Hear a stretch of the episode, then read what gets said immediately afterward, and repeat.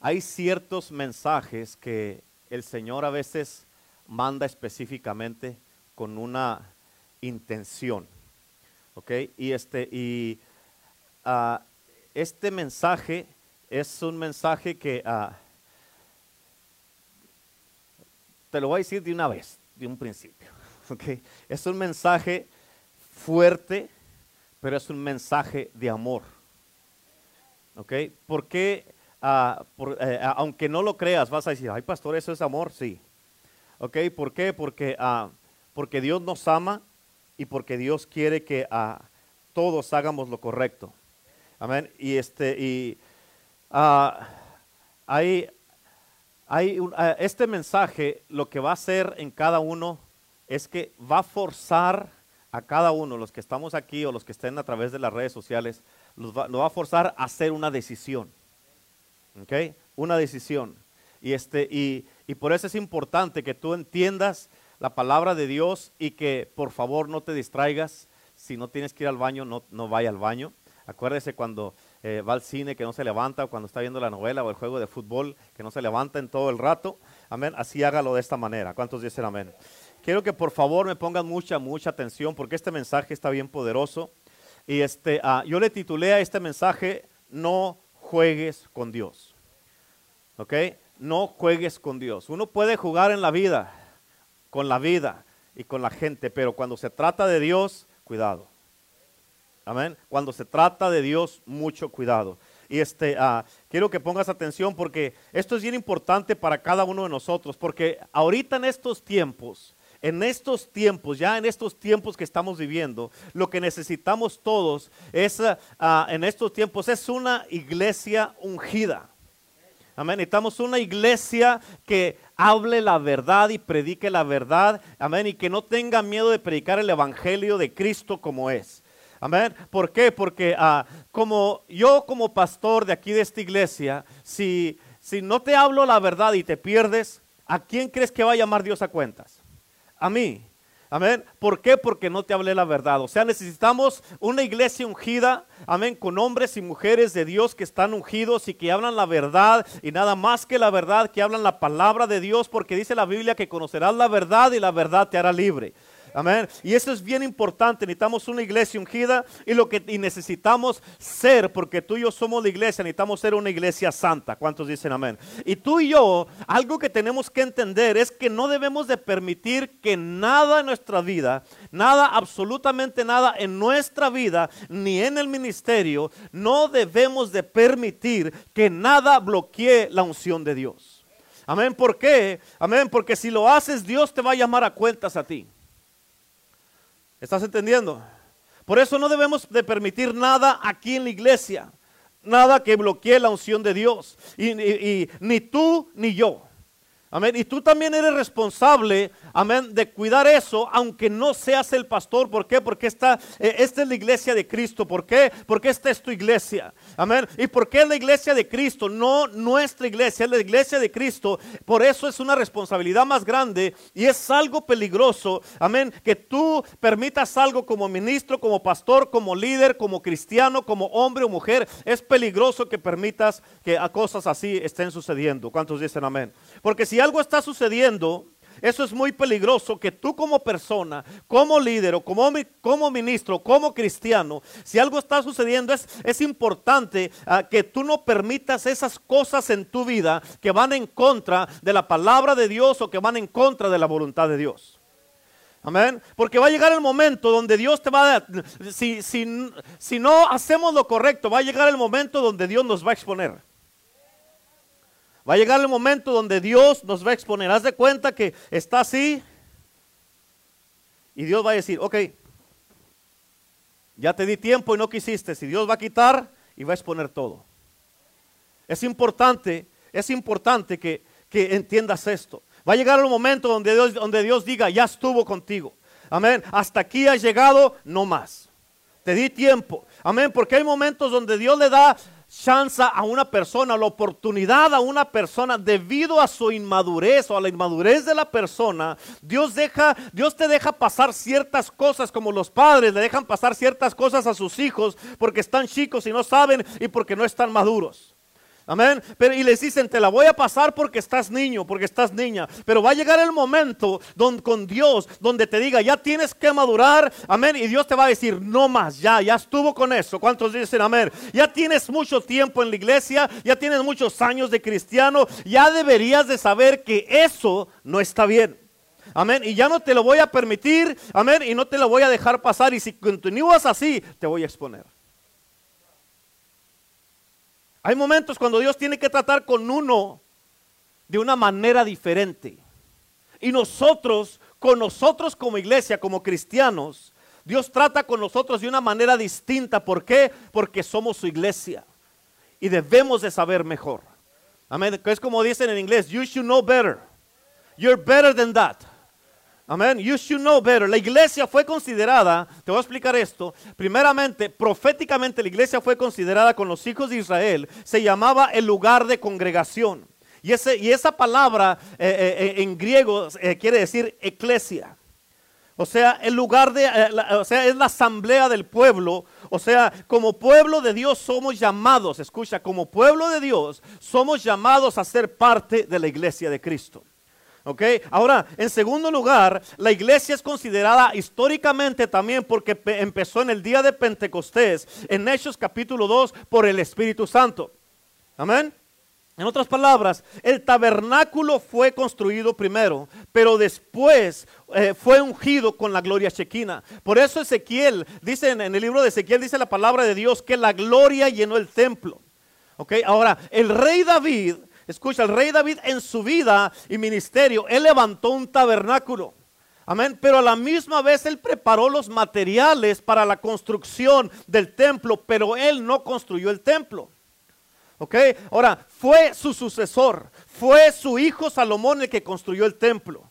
Ok, esto nos lleva de la misma manera. Jesús durante su vida y ministerio aquí en la tierra, Él juntó los materiales para la iglesia, pero Él no fundó la iglesia. Fue el Espíritu Santo en Hechos capítulo 2, el su sucesor, el que está con nosotros aquí en la tierra, el que fundó la iglesia. ¿Cuántos dicen amén?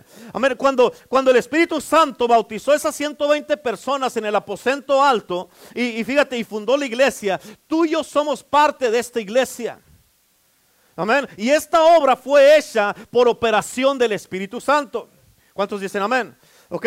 Y fueron los apóstoles los que pusieron los fundamentos, amén, y eh, eh, los, los, pusieron los fundamentos por las enseñanzas y sus predicaciones que dieron.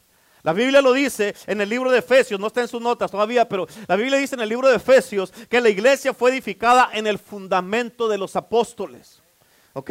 Ahora, tienes que entender esto, por eso escúchame, ser cristiano ser cristiano, ser un creyente es algo que es mucho más serio de lo que tú crees o te imaginas. ¿Escuchaste lo que dije? Ser cristiano, ser un creyente, ser un seguidor de Cristo o ir a la casa de Dios, ser un cristiano es algo que es mucho más serio de lo que tú te imaginas o lo que crees. La gente juega con Dios, acepta a Cristo y luego se va al mundo y luego vuelve a regresar después, vuelve a aceptar a Cristo, vuelve a jugar con Dios y se vuelve a ir al, al mundo. Escúchame, yo he visto a gente morir en accidentes terribles por jugar con Dios. Amén. Gente morir con enfermedades y dolores por haber jugado con Dios. Por eso te digo en el día de hoy, escúchame claramente, no juegues con Dios, no lo hagas, no juegues con Dios. Todo esto que te voy a decir en el día de hoy, amén, lo creas o no lo creas, o se te olvide después de este servicio y ya vuelvas a tu vida normal, lo creas o no, va a pasar porque va a pasar. Amén. No juegues con Dios. ¿Por qué? Porque o estás en Cristo o no estás en Cristo. O eres cristiano o no eres cristiano. O vienes a la iglesia o no eres de la iglesia. O eres la iglesia de Cristo o no lo eres. O te congregas como Cristo dice o no te congregas. ¿Quieres ser un cristiano en serio para servir a Dios o no lo quieres ser? Amén. Ya estamos en unos tiempos, hermanos. Escúchame, donde no podemos estar de los dos lados. Es imposible. No es posible que estés en Cristo y quieras estar en el mundo a la misma vez. Que quieres congregarte y no quieras congregarte a la misma vez. ¿Cuántos dicen amén? Eso es imposible. La casa de Dios es un lugar santo, es un lugar, amén, que se tiene que honrar y respetar. Amén. La iglesia es santa. Amén. Los muebles son santos, el púlpito es santo, las sillas son santas, los instrumentos son santos, el altar es santo. Amén. Los utensilios y todo fue rociado, dice la palabra de Dios, con la sangre de Cristo. Y en el tiempo de Moisés, los hijos de Aarón, ellos fueron a ofrecer un sacrificio que Dios nunca les pidió. Amén. Y fueron consumidos por eso. Dios los consumió. Amén. Usa también, cuando estaba el rey David, llevaba el arca del pacto que la llevaba para, de regreso a Jerusalén. Amén. Se, se trompezaron los bueyes y, Usa quiso eh, eh, extendió la mano para detenerla para que no se cayera. Y por eso Dios lo mató también.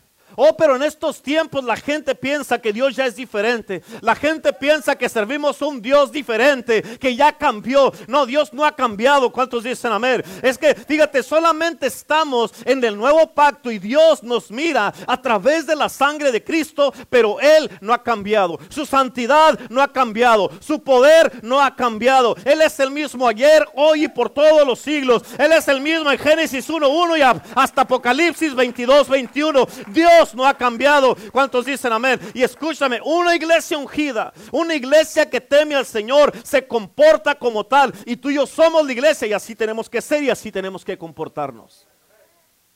Amén. Y escucha porque te voy a contar una historia que se la había platicado a los hombres. Pero escuché de una persona que esta, esta persona eh, fue con, ah, con el pastor de la iglesia y le regaló un terreno allá en Texas para que construyera la iglesia. Y, este, y el pastor estaba contento, feliz por la bendición. ¿Quién no va a estar contento? Hasta yo me diera justo. Y los hermanos de la iglesia le decían al pastor, pastor, pídale las escrituras para que lo ponga su nombre. Pídaselos, pastor. Dice porque ah, eh, eh, que se le pidiera las escrituras al hermano que se le había dado. Le dijeron, le dijeron, porque si se ofrece, pastor, si se llega a ofrecer la propiedad, no va a estar a su nombre o a nombre de la iglesia pídale las escrituras, pídale los papeles. Y el pastor decía, no, no, no, no, yo conozco a este hermano, a toda su familia, tengo años de conocerlos. Y yo sé que este hermano es una, persona derecha. Y pasó el tiempo y empezaron a trabajar, empezaron a trabajar, a construir la iglesia. Amén. Y construyeron la iglesia y una casa pastoral ahí en ese terreno. Pero ya cuando estaba todo construido, amén, la persona que había donado el terreno vino con el pastor y le dijo que quería que le regresara su terreno para atrás. Amén. Y ya estaba edificada la iglesia, ya estaba edificada la casa pastoral. Y el pastor le dijo, hermano, le dijo, ¿cómo va a ser esto, hermano? No puede ser esto. La iglesia no es mía, la casa pastoral no es mía, es de Dios. Y usted no puede hacer esto, tiene que tener el temor de Dios. Y esta persona le dijo al pastor, no, le dijo, yo quiero mi terreno para atrás y todo lo que hay en el terreno me pertenece a mí también. Y fueron a la corte y el juez allí en la corte le dijo, le dijo, pastor, con todo el dolor de mi corazón, le dijo, tiene que entender esto. Con todo el dolor de mi corazón le dijo, pastor, usted cometió un error. Amén. Le dijo, usted debería de haber pedido las escrituras y cambiarlo a su nombre porque de acuerdo a la ley, eso es lo que ve la ley, lo que está escrito. Amén. Y, dijo, y, el pastor le dijo, pero le dijo, el terreno le pertenece a él. Y el pastor le dijo, sí, pero nosotros construimos la iglesia y la casa pastoral con el dinero de los hermanos. Y el juez le dijo, sí, pero eso a mí no me consta. La ley es la ley. Usted construyó un terreno, le dijo, eh, construyó algo en un terreno que no es suyo. Y al tiempo, amén, después mandaron desalojar al pastor, lo sacaron de allí del lugar y todo en todo lo que había construido. Y este hombre se movió a vivir en la casa pastoral, cerró la iglesia. Amén. ¿Y por qué te estoy contando esto? Ahorita regreso a esta historia. ¿Ok? ¿Por qué te estoy contando esto? ¿Por qué? Porque tú tienes que tener mucho cuidado, porque tú o yo no somos un caso especial donde no nos va a pasar nada a nosotros. Amén. En otras palabras, no pienses que te vas a salir con la tuya.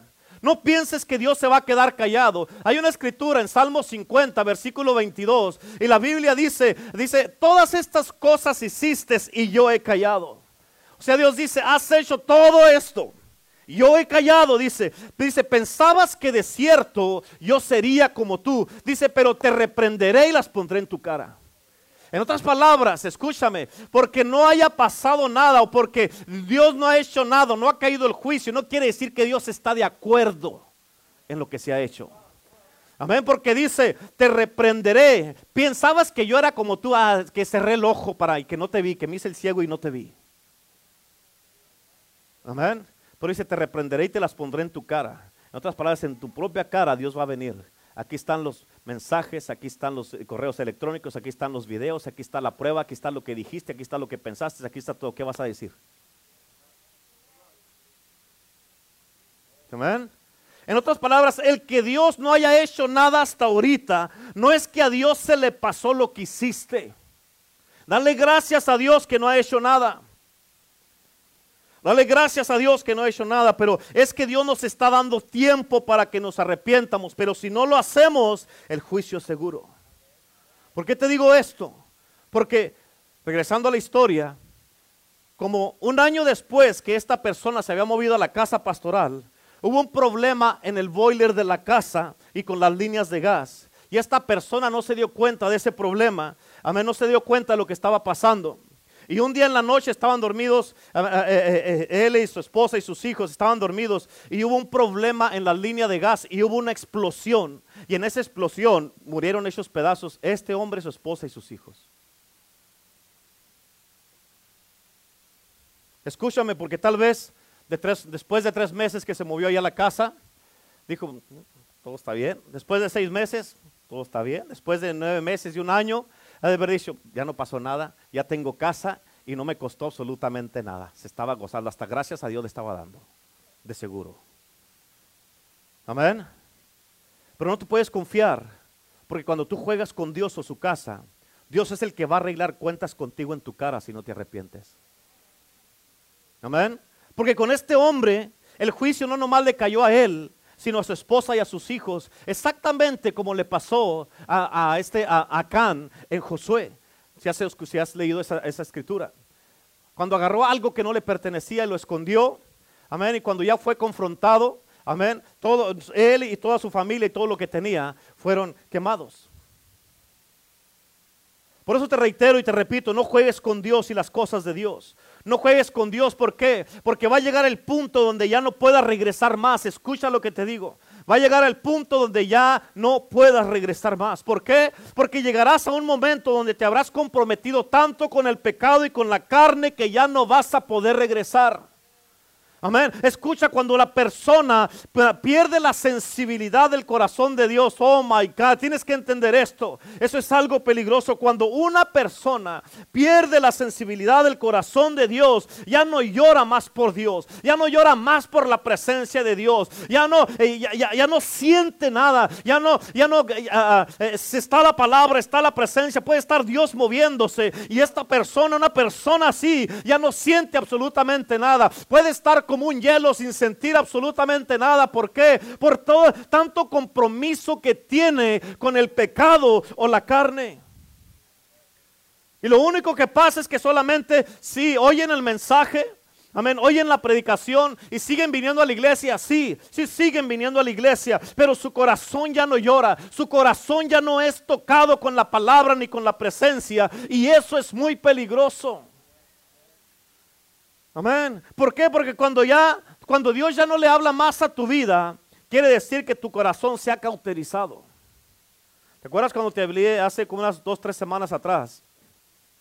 Cuando te di el ejemplo de la madera ah, petrificada, petrified wood, ¿te acuerdas? Que de madera se convierte en piedra.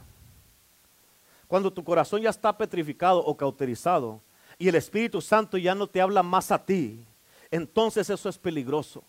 ¿Por qué? Porque llegará el momento donde Dios te va a tener que abandonar por completo. Pero pastor, la Biblia dice que nunca me dejará ni me abandonará si estás en Cristo. Amén. La Biblia dice en Génesis que el Espíritu de Dios no permanecerá con el hombre para siempre. Amén. Escucha este mensaje Dios lo preparó porque nos ama. Dios nos ama. Por eso haz conciencia de ti mismo. Como te dije el domingo pasado, examínate a ti mismo. El caminar cristiano es un caminar de conciencia. Tienes que estar concientizado y examinarte a ti mismo. Amén. No sea, como dice la Biblia, no sea que estés resbalado y ni cuenta te des. Amén. La Biblia dice, no sea que después de hablarle tú a tanta gente o querer ayudar a tanta gente, tú mismo llegues a quedar descalificado. Amén. Todos conocemos la historia de Sansón. Cuando estaba con Dalila. Ella le estuvo pregunta y pregunte cuál era su debilidad, cómo lo podía hacer caer, imagínate. ¿Cuál es tu debilidad? ¿Cómo te puedo hacer caer? Y por años, muchas de las veces el enemigo así trabaja con el cristiano, les está pregunta y pregunte, ¿cómo te puedo hacer caer? ¿Qué es lo es tu debilidad? ¿Cómo te puedo hacer tropezar? ¿Qué puedo hacer para tumbarte? Y les está pregunta y pregunta y sin darse cuenta el cristiano con sus acciones muchas veces le contesta al enemigo. Amén. Le contesta al enemigo, así me puedes hacer caer como fue Sansón lo hizo con Dalila. Tanto estuvo hasta que le dijo cómo lo podía hacer caer. Y la Biblia dice que Sansón se puso en el valle de Sucot, así lo dice la Biblia, para pelear en contra de los filisteos. Pero hace una, un paréntesis ahí y dice, pero Sansón no sabía que Dios ya lo había dejado. Amén. Escúchame. Porque hay muchísimos hombres y mujeres cristianos, líderes, pastores, pastoras, evangelistas, maestros, apóstoles, amén, profetas, amén, donde que ni cuenta se dan que ya los que Dios ya los ha dejado. ¿Por qué? Porque no hay unción, ya no hay poder, no hay respaldo de Dios. Amén. Ni, ni cuenta se dan que Dios ya se apartó de ellos y ahora tienen que hacer un show para poder entretener a la gente porque ya Dios no está respaldando lo que hacen. Y escúchame, porque va a llegar el día donde Dios ya no bendiga más, donde Dios ya no se mueva más, ya no respalde más. ¿Por qué? Porque nomás la gente no quiere cambiar, no se quiere arrepentir y dejar de hacer lo que están haciendo. Y en lugar de dar vida, va a haber muerte en tu vida. Amén. Y se te va a notar en todo lo que hagas, se te va a notar. Aleluya. Tu vida lo va a reflejar, tu manera de ser lo va a reflejar, tu manera de hablar lo va a reflejar. Amén. Tu carácter lo va a reflejar y tu compromiso con Dios lo va a reflejar porque vas a empezar a dejar poco a poco cosas. Vas a empezar a dejar, a fallar a la iglesia, a dejar cosas, a hacerle caso al enemigo y vas a empezar a aflojarle poco en diferentes áreas de tu vida, a dejar de orar, a dejar de, de buscar a Dios. Y cuando hagas esas cosas, tu vida, tu manera de ser, el carácter va a reflejar todo lo que tú estás haciendo. Y lo peor de todo es de que lo que harás vas a culpar a alguien más en lugar, eh, por, por lo que estás pasando. Vas a culpar a alguien más si en lugar de ir progresando, irá regresando. Pero lo que tú harás es que vas a culpar a tu esposo de por qué estás así. Vas a culpar a tu esposa de por qué estás así. Vas a culpar a tus hijos o a tus padres de por qué estás como estás. Vas a culpar a los hermanos en la iglesia. Vas a culpar al pastor, a la pastora, a los apóstoles, a los líderes. Vas a culparlos de por qué estás así y por qué. ¿Para qué? Para poder justificarte y hacerle pensar a la gente por qué estás como estás o por qué te tienes que ir de la casa de Dios. Amén. Pero se va a mirar la evidencia en ti. El tiempo todo lo revela. Se va a mirar la evidencia en ti porque ya no va a haber más poder de Dios. Ya no habrá unción, no habrá respaldo de Dios. ¿Por qué? Porque Dios se alejó completamente. Por eso es necesario que nosotros vuelvamos, que hagamos conciencia, que nos examinemos y nos preguntes, pregúntate a ti mismo, ¿qué es lo que está sucediendo en el mundo en el que estamos viviendo? Amén, ¿qué está sucediendo en nuestra ciudad en la que estamos viviendo? ¿Qué está sucediendo en el gobierno? ¿Qué está sucediendo en la iglesia de Cristo? ¿Qué es lo que está pasando en la casa de Dios? Porque es que no hay un verdadero y un, un avivamiento real. ¿Qué está pasando? ¿Por qué nos está moviendo el Señor como debe de moverse? Amén. ¿Qué está pasando? Tienes que ser honesto contigo mismo. Yo no te voy a cambiar. Tú no me vas a cambiar a mí. Pero es una cuestión de decisión. Esto te va a forzar a hacer una decisión. O lo haces o no lo haces. O sirves o no sirves. O sigues a Dios o ya lo dejas. Amén. El libro de Gálatas dice, no os engañéis, Dios no puede ser burlado. Todavía no llegamos a las notas, espérese, apenas estoy en la introducción. Amén. Están desesperados queriendo ver las notas. Amén. El libro de Gálatas dice, no os engañéis, Dios no puede ser burlado. Es que te tengo que decir esto para que entiendas lo que está allí. Amén. Amén.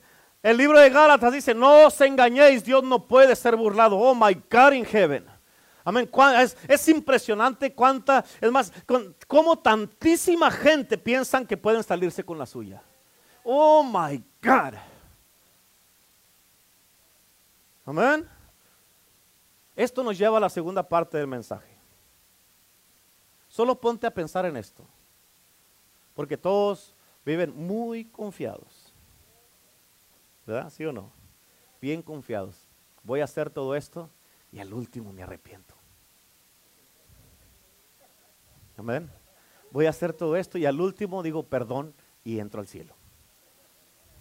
¿Quién te dice que vas a tener al último esa oportunidad? ¿Quién te dice que vas a poder arrepentirte? Amén. Por eso, ponte a pensar en esto. ¿Qué si no eres perdonado? Oh, Dios es un Dios perdonador. Pero Dios también sabe cuando estás jugando con Él. No te fíes de lo que piensas ni te acomodes la Biblia a tu conveniencia. Vamos a las notas ahora sí, tanto que están ahí dando lata. Dice la Biblia en 2 Corintios 4, versículo 2. No se me vaya recio, sígame, ¿ok? Dice, antes bien renunciamos a lo oculto y vergonzoso. Fíjate, mírame acá.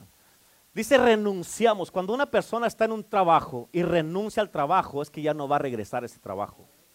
Se está dejando. Un director técnico en un equipo de fútbol o un coach en un equipo de básquetbol, cuando renuncian, dejan el equipo y se van. Amén. Y aquí nos está diciendo renunciando, o sea, no, tú y yo también tenemos que renunciar a lo oculto y vergonzoso. Si es oculto, si, si te, es más, nomás piensa en esto, si, te, si lo que estás haciendo no es malo, entonces ¿por qué te escondes? Amén. ¿Por qué no lo haces en público? Aquí, ven, hágalo aquí. Hágalo aquí, venga, sí, hágalo aquí. No, pastor, qué vergüenza. Ahí dice también oculto y vergonzoso. Amén. ¿Cuántos dicen amén? Digan. Mm. Renunciando a lo oculto y vergonzoso. Y luego dice ahí, no andando con astucia. En otras palabras, anda la gente y lo va a hacer así, lo vamos a hacer acá. Y hacemos esto y nadie se va a dar cuenta. ¿Sí o no? Ni adulterando la palabra de Dios. En otras palabras, no te acomodes la palabra para seguir haciendo lo que quieres hacer y justificarte a ti mismo. ¿Por qué? Quiero recordarte algo para que no se te olvide. Amén. Quiero recordarte que el que nos justifica es Cristo, no nosotros mismos. Cristo es nuestra justificación, no nosotros. Amén. Por eso la Biblia dice en Primera de Juan 1:9 dice, "Si confesamos nuestros pecados, ¿sí qué? Amén. En el libro de Proverbios dice la palabra de Dios, mírame acá, dice la palabra de Dios en Proverbios, dice que el que confiesa sus pecados será prosperado, pero el que los encubre vendrá la ruina. Amén. En otras palabras, si confesamos nuestros pecados, Él es fiel y justo para perdonar nuestros pecados y limpiarnos de toda maldad. En otras palabras, los confesamos, pero los paramos de hacer. Ah, Tampoco sí. Amén. En Salmo 51, 17 la Biblia dice, los sacrificios de Dios son el espíritu quebrantado. Míreme acá. En otras palabras, estás quebrantado. ¿Cuántos de ustedes se han quebrantado algún día? Levante la mano. Amén que estás quebrantado y dices, no puedo creer que hice esto, no puedo creer que le fallé a Dios, no puedo creer que, que hice esto, esto me puede causar mis salvaciones, por esto puedo terminar ardiendo en el infierno estás quebrantado, estás arrepentido. Y por eso dice la palabra de Dios ahí mismo, dice, al corazón contrito y humillado, no despreciarás tú, oh Dios. En otras palabras, oh Señor, el Dios sabe si estás contrito, Dios sabe si estás, amén, si tienes tu corazón quebrantado, si tu espíritu está quebrantado. Y Dios sabe en realidad si en verdad estás arrepentido o no. Amén. Acuérdate que si no eres perdonado, la Biblia dice, Amén, que Caín, el que mató a Abel, aunque él se arrepintió y lloró, no fue perdonado. Dios le puso una marca a Caín para que nadie lo matara, pero le dijo, vas a trabajar, pero no vas a prosperar, vas a sembrar y no vas a cosechar, vas a trabajar arduamente y nada te va a ir bien por lo que hiciste. Y nadie te va a poder matar hasta que te mueras solo. Y el que te mate, a él se le va a arrancar. Amén. El rey Saúl fue desechado por no desobedecer, ¿escuchaste? Por no obedecer. El rey Saúl fue desechado por no obedecer y hacer las cosas como él quiso. ¿Qué le dijo Dios? Ahí en tus notas. Primera de Samuel 15, versículo 10 y 11 dice, y vino palabra de Jehová a Samuel diciendo, me pesa haber puesto por rey a Saúl. Imagínate cuando Dios llegue a ese punto. Imagínate, y aquí está hablando de un rey, pero imagínate que diga, me pesa haber puesto por presidente a Joe Biden. Me pesa haber puesto por gobernador a Gavin, Newsom. Me pesa haber puesto por pastor a Renato. Me pesa haber puesto por líder a esta persona. Me, pesa haber, me pesa haber puesto por maestro a esta persona. Por maestra, por líder. Ah, me pesa haber puesto a esta persona ah, como eh, el jefe de policía. Dice, porque se ha vuelto de en pos de mí y no ha cumplido mis palabras. Ahora fíjate cómo dice más adelante en 1 Samuel 15, 23, dice, porque como pecado de adivinación es la rebelión. Páusale ahí, mírame acá. Pecado de adivinación. ¿Qué es la adivinación? Brujería. En otras palabras, toda persona que tiene algo de rebelión está bajo un hechizo. Dice la Biblia en el Nuevo Testamento, dice, ¿quién nos embrujó para no obedecer la verdad? Amén. So, cuando estamos en una manera en rebelión, estamos en brujería a la misma vez. Amén. Y ahí mismo dice, y como ídolos e idolatría, la obstinación. ¿Qué es la obstinación, pastor? Es terquedad. En otras palabras, y siguen, y siguen, y siguen, y siguen. Amén. En otras palabras, oh, ya dejamos los ídolos, ya dejamos las imágenes, ya no nos postramos a imágenes, pero tenemos el pecado al que no queremos dejar. Y cuando estamos así, Dios nos mira como los idólatras. Es que no puedo dejar a mi santo, no puedo dejar a mi esta imagen, no puedo dejar esto. Y tú no quiero dejar este pecado. Y Dios dice, eres un idólatra. Amén. Calladitos se miran bien bonitos todos. Toditos. Amén. Dice, por cuanto tú desechaste la palabra de Jehová, Él también te ha desechado para que no seas rey. Aquí está hablando, escucha, cuando Dios echa a alguien de su presencia. Acuérdate lo que dice la palabra de Dios también. Cuando David cayó en pecado, él oró y se humilló cuando fue confrontado por el profeta Natán. Sí se arrepintió David y él le pidió a Dios que no lo echara de su presencia. En Salmo 51, no está en sus notas, pero la Biblia dice, ah, dice que, ah, dice, crea en mí, oh Dios, un corazón limpio y un espíritu recto me sustente. Una versión dice, con los deseos correctos y los pensamientos correctos. Dice, no me eches de tu presencia y no quites de mí tu Santo Espíritu. Amén. ¿Fue perdonado David? Sí. Pero ¿qué si tú no eres perdonado? Tú no sabes si tú vas a ser perdonado o no.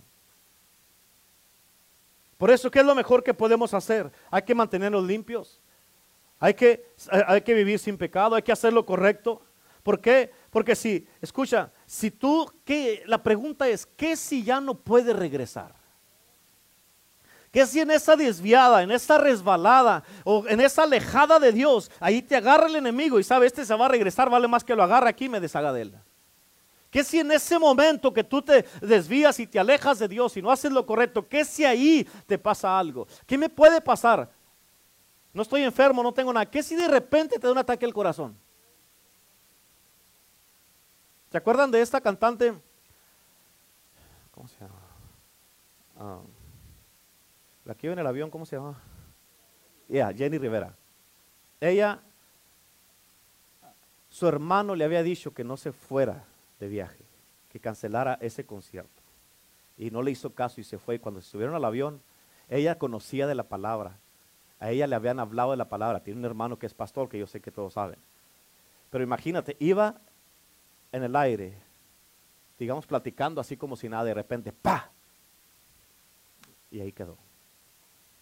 ¿Tú crees que ella pensaba que iba a explotar el avión? Por eso, ¿Cómo sabes tú si en esa resbalada, en esa alejada, ahí quedas.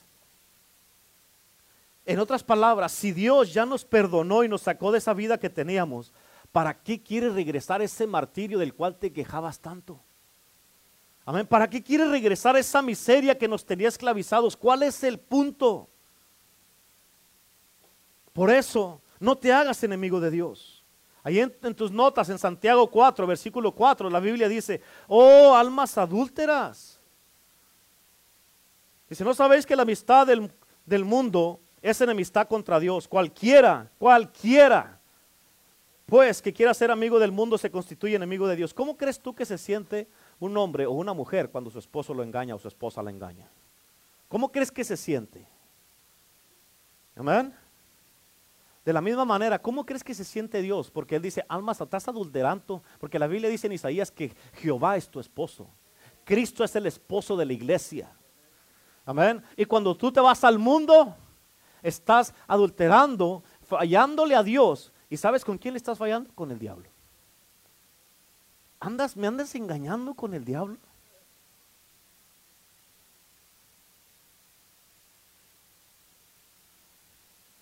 Ay, ay, ay. Pero este es un mensaje de amor, ¿eh?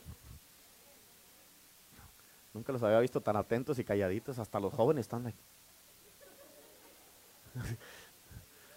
Amén. Amén. Por eso no regreses al pasado. Pablo dijo en Filipenses capítulo 3, no está en sus notas, pero dijo, olvidando ciertamente lo que queda atrás. ¿Cómo dice? Olvidando. Amén. O sea, ya olvídalo, ya déjalo. Amén. Ni te acuerdes de eso, ni tengas el deseo de querer regresar para atrás. Ahora, si todavía todo esto no te convence, pues déjame te digo otra cosa. Mira cómo Dios compara a todo aquel que regresa para atrás a su pecado. Proverbios 26, 11 en tus notas dice, como perro que vuelve a su vómito. Así es el necio que vuelve, que repite su necedad.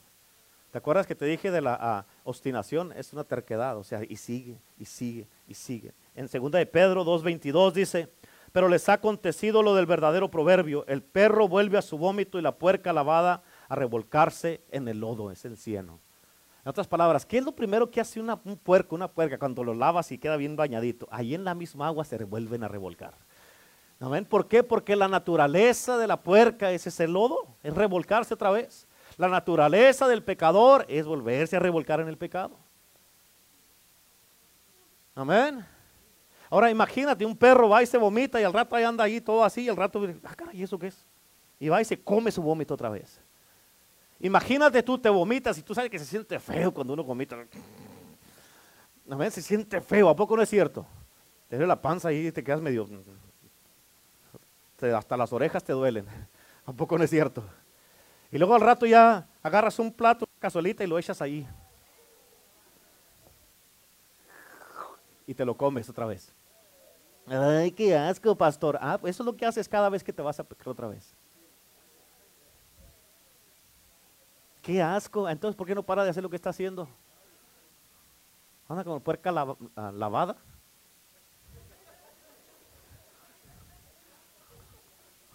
Ahí lo dice la Biblia. ¿Yes? Amén. Pregúntate a ti mismo, ¿cuántas veces me he comido mi propio vómito?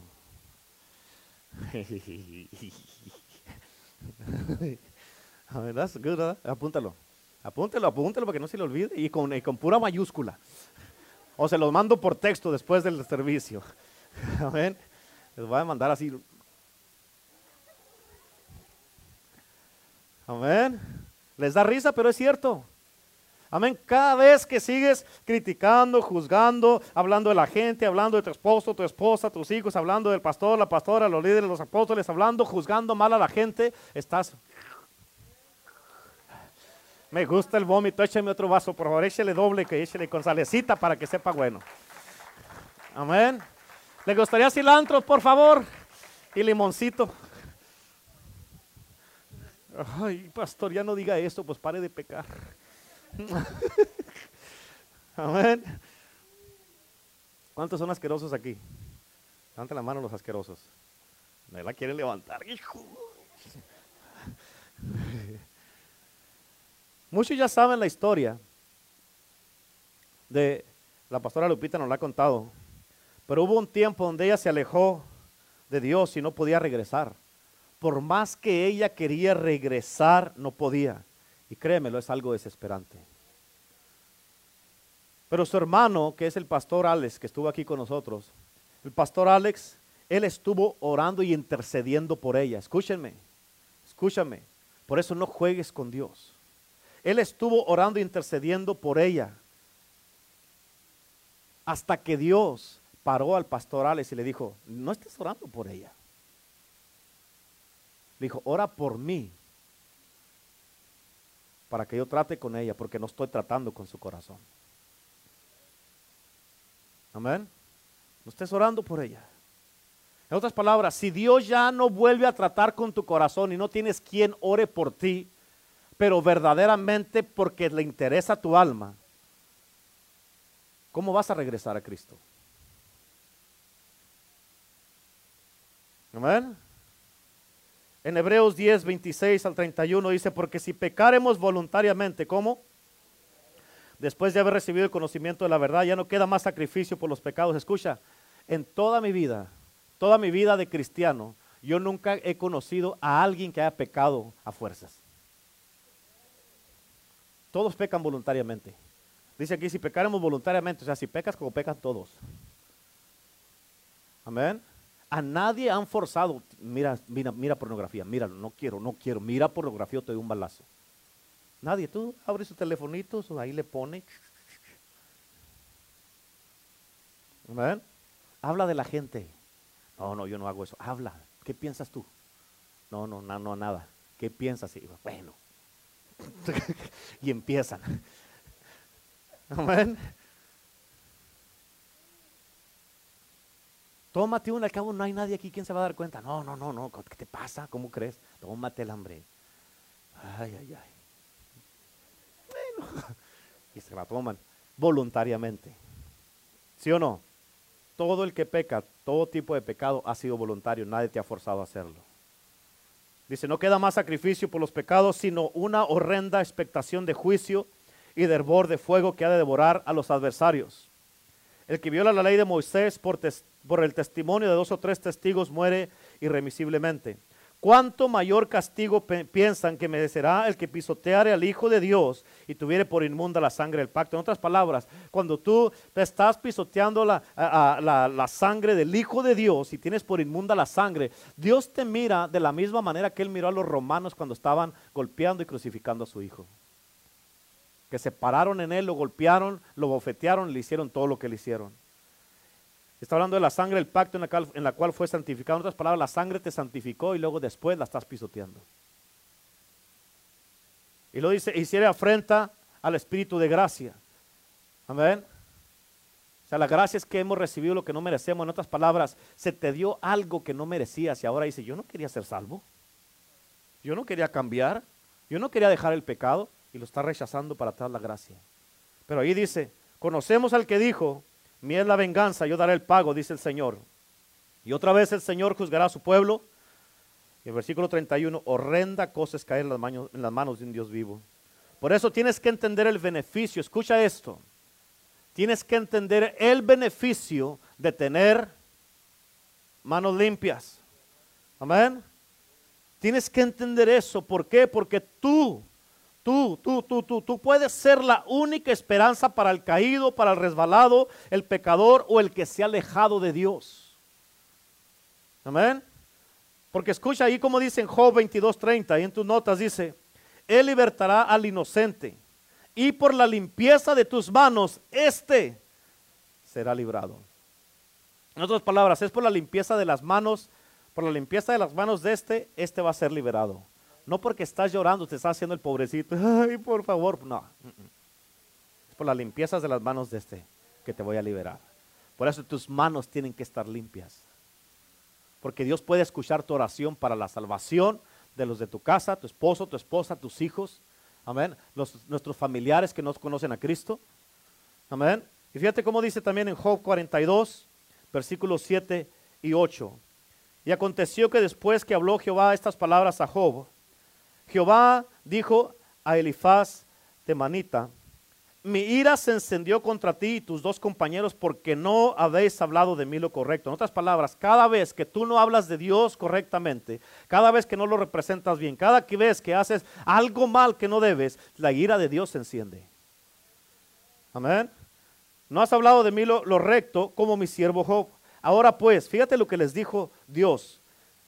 Tomen ustedes becerros y carneros, siete, becerros y siete carneros, y vayan a mi siervo Job y ofrezcan los holocaustos por ustedes mismos. Y mi siervo Job orará por ustedes, porque de cierto a él le tenderé para no tratarlos afrentosamente. En otras palabras, él va a orar por ti para que yo no te trate mal a ti. Porque a él su oración va a escuchar, no la tuya. Amén. ¿Por qué? Porque Job habló bien y se mantuvo con manos limpias. Tú no sabes a cuántas personas puedes liberar si mantienes tus manos limpias. Amén. Con la pastora fue Dios el que escuchó las oraciones de su hermano, no las de ella. Amén. Por eso ella está bien ahorita. Pero ¿qué si él no hubiera orado por ella? ¿Qué si no hay nadie quien ore por ti? O te intercede, intercede por ti. Amén. ¿Qué vas a hacer? ¿Te vas a salvar tú solo o tú sola? ¿Vas a vivir engañado o engañada diciendo, ah, Dios me va a salvar? No más porque te sabes un versículo de la Biblia, eso no quiere decir que te vas a salvar. Te sabes mucho si todavía estás batallando. Una vez había un hermano también en la misma iglesia, el pastor Alex, que así jugaba. Se venía, se salvaba y luego se regresaba al mundo y se iba a pecar y luego venía y así anduvo, jugando y jugando y jugando con Dios hasta que el pastor le dijo, le dijo, ya no, ya, ya hermano, ya necesitas servir a Cristo, ya por favor quédate en la iglesia y no te vayas. Dijo, no te vayas. Y él le dijo, pastor, esta es la última vez que lo voy a hacer y ya. No más, pastor, se lo prometo. Y el pastor le decía, no te vayas. Quédate en la iglesia, no te vayas, no vayas otra vez para allá. Y él dijo, no, pastor, no. Voy a ir, nomás voy a hacer esto, esta es la última vez. Voy a ir y, voy a, y luego ya regreso y ya voy a quedar en la iglesia. El pastor casi le rogó para que no se fuera y no le hizo caso. Se fue y allá donde estuvo empezó a tomar, a usar droga y ya en la borrachera y todo eso se acostó con una mujer. Y él y su esposa hacía poco que habían tenido un bebé. Y se fue y hizo lo que hizo allá, se acostó con otra mujer y después vino y cuando ya estaba en su casa, uno de los días, él tuvo relaciones con su esposa. Y él no se dio cuenta que con la mujer que se había acostado tenía sida. So él vino y le pegó el SIDA a su esposa y su esposa le daba pecho al niño. Y a través de, del, como lo estaba amamantando al niño, la, mamá le pegó el SIDA al niño. Todo por una última vez. ¿Quién te garantiza que vas a regresar? ¿Quién te garantiza que en eso, esa astucia, como dice la escritura que, que, que leímos ahorita, ¿quién te garantiza que vas a poder salirte con la tuya?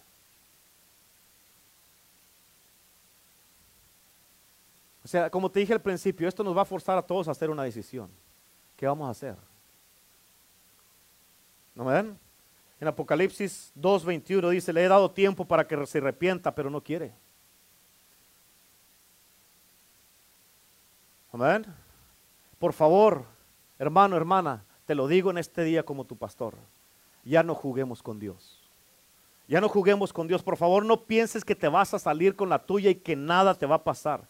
Aprovecha el tiempo que Dios te está dando para que te arrepientas. ¿Escuchaste lo que dije? Aprovecha el tiempo. No dejes pasar ya más tiempo y mejor hoy día haz las paces con Dios y reconcíliate con Dios. Haz las paces con Dios y reconcíliate con Dios. Haz la decisión de que nunca más jugarás con el pecado, ni siquiera vas a considerar jugar con el pecado, mejor, mejor, este, haz la decisión y que, que vas a vivir bajo sumisión, bajo autoridad y haciendo lo correcto, porque es por nuestro propio bien de todos. Al final del día, el único que va a sufrir, si no quieres hacer lo correcto, vas a ser tú. Amén.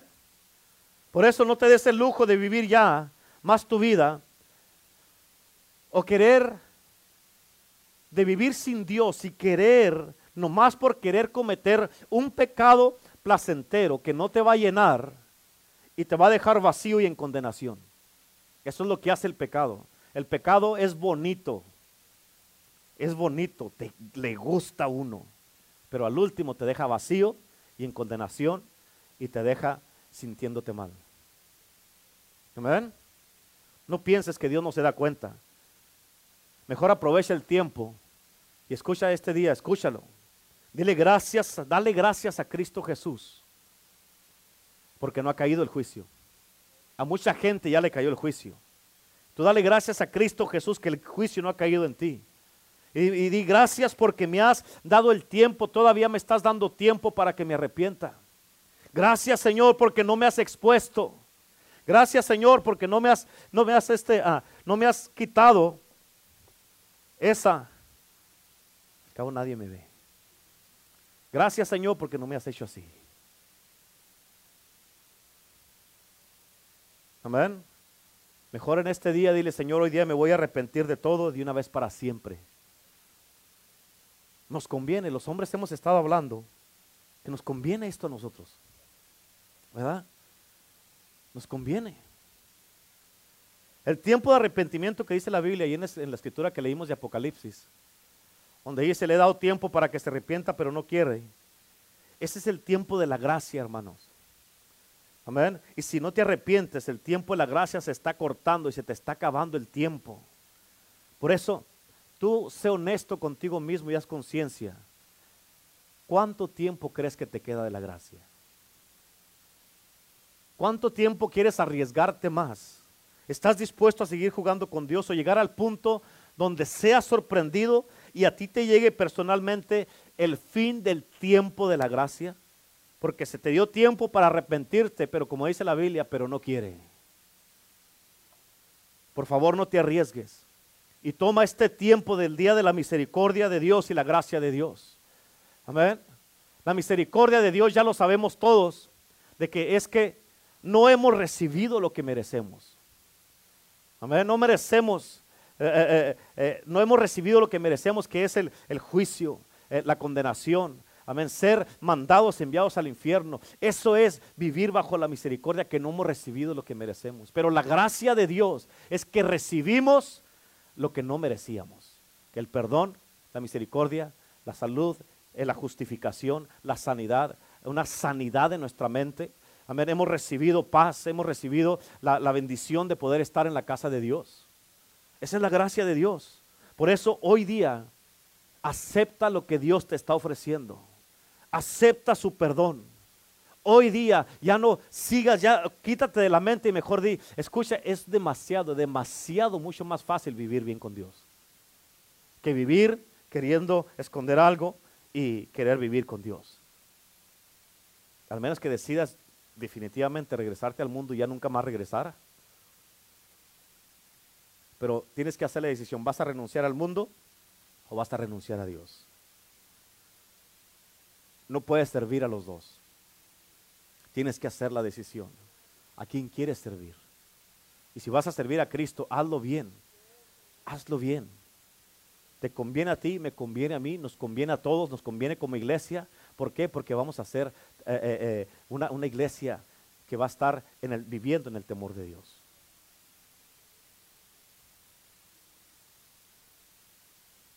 Dios te trajo con un propósito. Dios tiene un plan para tu vida. Dios quiere hacer algo contigo en este día.